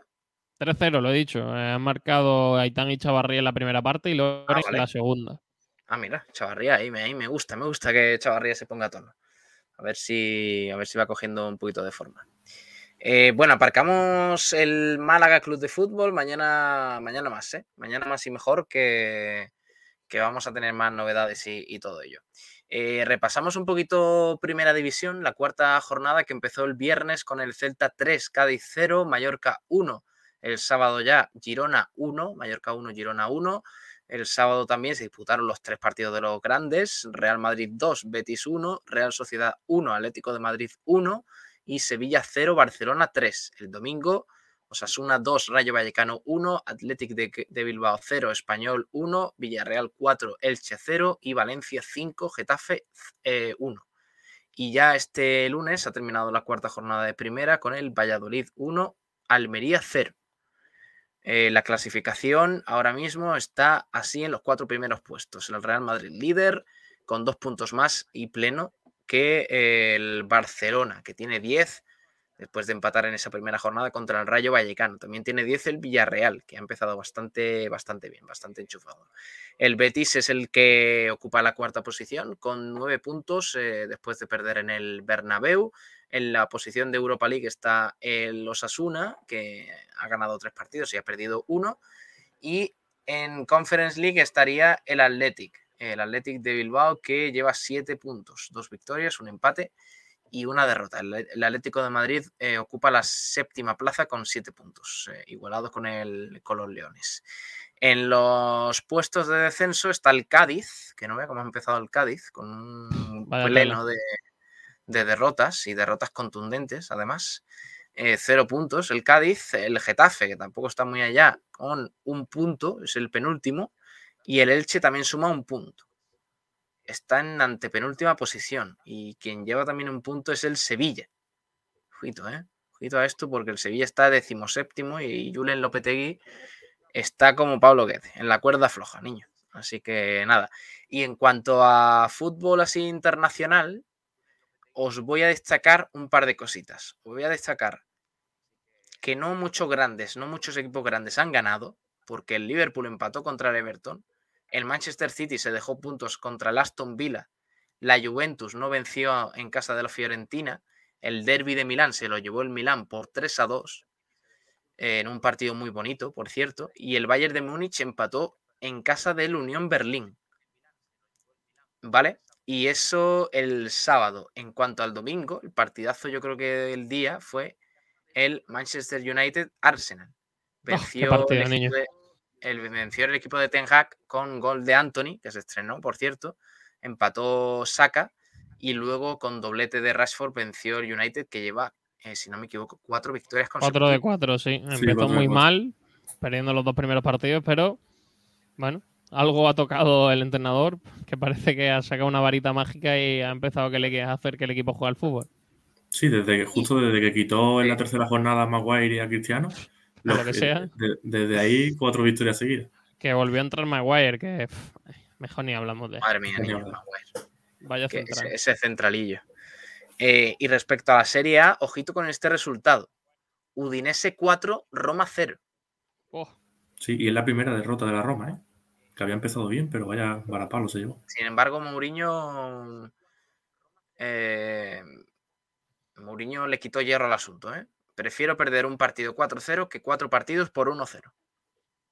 Lo típico. O sea que no. Sí, para acá, bueno, para Bueno, bueno yo, yo también lo prefiero. Claro, nos ha jodido. Eh, Dani, vamos a repasar un poquito otras noticias eh, del, deporte que no sean fútbol porque ha habido cositas chulas, ¿no? De hecho, si te parece, empezamos por lo de Nadal, que lo estaban reclamando por aquí por el chat. ¿Cómo ha quedado la cosa? Pues eh, tenía hoy que jugar el partido de octavo de final contra Tiafoe del, del US Open y ha caído. Ha, perdido contra el estadounidense por 6-4, 4-6, 6-4, 6-3. Ha caído Rafa en los, octavos de, del US Open y por lo menos sigue Alcaraz en esa, en esa competición. Alcaraz, ¿qué nos han dicho que es número uno? Eh, tiene que, no me he enterado muy bien, pero era, está entre, entre Rafa, entre Alcaraz y entre, no recuerdo qué otro tenista, que si, si, si ganaban el, el US Open, Alcaraz o ese otro tenista, se ponían número uno. Y si Rafa, o si Rafa Nadal llegaba a la final, que no va a poder llegar porque ha caído hoy, se ponía número uno. Está la pelea ahí porque Medvedev ha caído hoy, así que vamos a tener un nuevo número uno del mundo en breve. Bueno, pues mucha suerte para, para Alcaraz. ¿Y qué más? ¿Qué más cositas? Tenemos también Fórmula 1, en el que pues ha, habido un problema con Ferrari, en el que en la carrera Carlos Sainz eh, estaba metido en la lucha por, por los primeros puestos, estaba en tercera posición, pero en la vuelta 15 hizo una parada en boxes y, tardó casi 13 segundos esa parada. No sé si Sergi nos lo puede comentar un poco más en profundidad. Que sí, bueno, básicamente, básicamente la vergüenza de Ferrari. Eh, no, no saben que un coche lleva cuatro ruedas y por lo que sea llevaron solo tres y no sabían dónde estaba la cuarta y bueno, pues tuvieron que buscarla y entre que la buscaban y la ponían, pues el desastre de, la, de una carrera que volvió a ganar el de siempre. Es que no sé cómo lo hace, pero Max Verstappen mm, está en otro momento, está otra cosa y bueno, eh, tiene encarrilado su, su, segundo triunfo en el Mundial de Constructores de, Pilotos, perdón, consecutivo. Tiene toda la pinta, porque el desastre de Ferrari eh, se han pegado un tiro ellos mismos en el pie incluso pueden quedar hasta tercero en el Mundial de Constructores, porque Mercedes está ahí. Y al final, cuando cometes tantos errores sumados a los problemas de fiabilidad, pues Ferrari está, está como está. Así que, bueno, todavía queda un poquito de, Mundial, pero poco a poco se va acercando Verstappen a su segundo título. Y en el Eurobásquet, que tenemos, eh, como ha comentado Pablo, hay partido mañana, que juega, juega la selección española a las 4 y cuarto eh, se enfrentará a Montenegro. Ha empezado la selección española con dos victorias, perdió contra Bélgica este último partido y mañana va a tener ese cuarto partido a las cuatro y cuarto de la tarde, se dará en cuatro contra Montenegro para seguir con, su camino en el Eurobasket. Eh, me parece que Montenegro es la selección de Kendrick Perry, nuevo, eh, no sé ni si lo he dicho bien, pero bueno, nuevo jugador del Unicaja que, parece que está jugando bien en el Eurobasket. Así que. Así que sí, sí, sí, eh, nos lo confirma Alonso 31. Darío y Alberto, y Alberto Díaz, Darío Brizuela contra eh, Perry de, Montenegro. Así que va a estar. Va a estar chulo, ¿eh? va a estar chulo ese partido. De hecho, a lo mejor nos pensamos si, darlo, porque es un partido importante para, la selección. ¿Algo más de deporte? Pues nada, hemos preparado esas tres cositas, eh, muy centradas en, los españoles, en los distintos deportes, y ya está. Eh, así, a grosso modo, fútbol modesto, Sergio. Bueno, ha arrancado la competición en la segunda ref, eh, cuarta categoría del fútbol español, donde ese año tenemos una crecida representación. El año pasado Antequera y Vélez representaban a la provincia de Málaga y este año se suman a Estepona y Juventud de Torremolinos como recién ascendido. Eh, ha habido tres partidos porque había derby malagueño en el que se enfrentaban el Vélez Club de Fútbol y el eh, Juventud de Torremolinos en el Vivar Telles, donde el partido acabó 2 a 2. Así que ninguno, ninguno fue capaz de llevarse los tres primeros puntos en un eh, estadio que lució increíble para que los suyos consiguiesen el empate en los minutos finales ante un buen Juventud de Torremolinos. Por su parte, el Antequera ha sido el mejor porque ha ganado su primer partido 2-3 eh, frente a Lutrera, comenzó fuera de casa y bueno, pues victoria para el eh, cuadro antequerano en su primer partido de competición. Y también buenas noticias para el Estepona. No ha sido una mala jornada para los malagueños, porque el Estepona perdía 2 eh, a 0 frente al filial del Lega, frente al Leganés B, las instalaciones de Butarque y consiguió prácticamente sobre la bocina la primera victoria en segunda ref, un equipo que el año pasado jugaba en división de honor y que ha comprado la plaza y que consiguió sus primeros puntos. Así que no ha sido un mal fin de semana para eh, los equipos de segunda ref. Ese fin de semana arranca tercera ref, ese próximo domingo, donde ahí sí hay un poquito más de representación malagueña. Luego en los próximos programas comentaremos los los partidos que hay. Y un poquito más abajo, por eso, eh, ha habido Copa de Andalucía, donde el eh, partido de octavo, de cuartos, perdón, frente a Villacarrillo y Cantoria, los equipos, los dos equipos de División de Honor, 0-3 para el Villacarrillo, que tiene pinta de que va a pasar a la siguiente ronda y seguramente vaya a ser el rival del Club Deportivo Rincón en esa, en esos semifinales que se va a jugar en formato de Final Four. En tres días, en una sede neutral, va a haber eh, ese, esas semifinales el, en un día y dos días posteriormente se jugará la, la gran final de esa Copa de Andalucía que el campeón tendrá opción de jugar la Copa del, Rey. Así que de momento el Rincón es el único malagueño que, ha quedado porque eliminó al Mijas Las Lagunas, que era el otro equipo de la, de la provincia. Y aparte de eso, el eh, viernes, al no jugar los cuartos de final, recordamos que se retiró el Maracena de la competición al ascender a tercera división y por tanto el Club Deportivo Rincón pasó a las semifinales no jugó ni la ida ni la vuelta de cuartos, va a tener partido el viernes en un derby del municipio de Rincón contra el Club Deportivo Benagalbón, eh, viernes 9 de la noche. Qué bonito, qué bonito. El último partido antes de la semana que viene irse a esa fase final por eh, conseguir la Copa de Andalucía. En División de Honor la temporada arranca el 25 de septiembre. Qué ganitas de Copa, niño. Madre mía. Como llegue el Rincón de nuevo, se lía. Este año se lía. Pues sí. Ojalá, ojalá que sí. Eh, bueno, mucha suerte para el Rincón, que llegue lo más lejos posible. Eh, vamos a ir cerrando. Si quieres, Pablo, por, completar lo de lo que hemos comentado del tenis del número uno del mundo, que van a pelear eh, Alcaraz y Casper Ruth por, ser el número uno del mundo. Casper Ruth, que fue el que se enfrentó a Nadal en, esta última final de Roland Garros, y que pues uno de los dos va, a salir, según los resultados en, en este US Open, va a salir número uno del mundo. Al final, eh, Rafa Nadal, como ha caído, pues no, no va a poder optar a esa plaza. Va a estar chulo eso, el US Open, estaremos atentos. Bueno, eh, Dani Ramírez, Sergi Ramírez, últimamente estoy con rodeado, bueno, triple Ramírez. Hoy, hemos roto el universo. Hostia, esto es, esto los primos, los primos al ataque. Que doctor extraño, ¿eh? Madre mía. No pues seréis trellizos, ¿no? No. lo, Peor de, todo es que no somos ni primos ni somos de la misma familia. No, no, lo más difícil de todo. No hay conexión ninguna. Los Ramírez. Eh, los Ramírez de Sport Direct Radio. Adiós, anda, chavales. Un abrazo. buenas noches a todos. Hasta luego. Eh, adiós. Vamos a despedir el programa de hoy. Eh, como siempre, con, con, nuestra maravillosa sintonía. Aquí Estás buscando quien te diga la verdad. Por más que buscas, no encuentras la luz. Escuchar lo mismo estás cansado ya. Bueno, gracias. Gracias por acompañarnos esta noche de Blanquiazules. De 6 de. Bueno, 5 de septiembre, ya 6 de 2022. Gracias a todos. Mañana nos vemos en Frecuencia Malaguista, Blanqueazules y en el resto de la programación de Sport Radio. Un abrazo a todos. Adiós. Hasta luego. Tú, que solo piensas blanqueazul, que mueres por el blanqueazul, disfruta de tus sueños blanqueazules. Yeah, blanqueazul.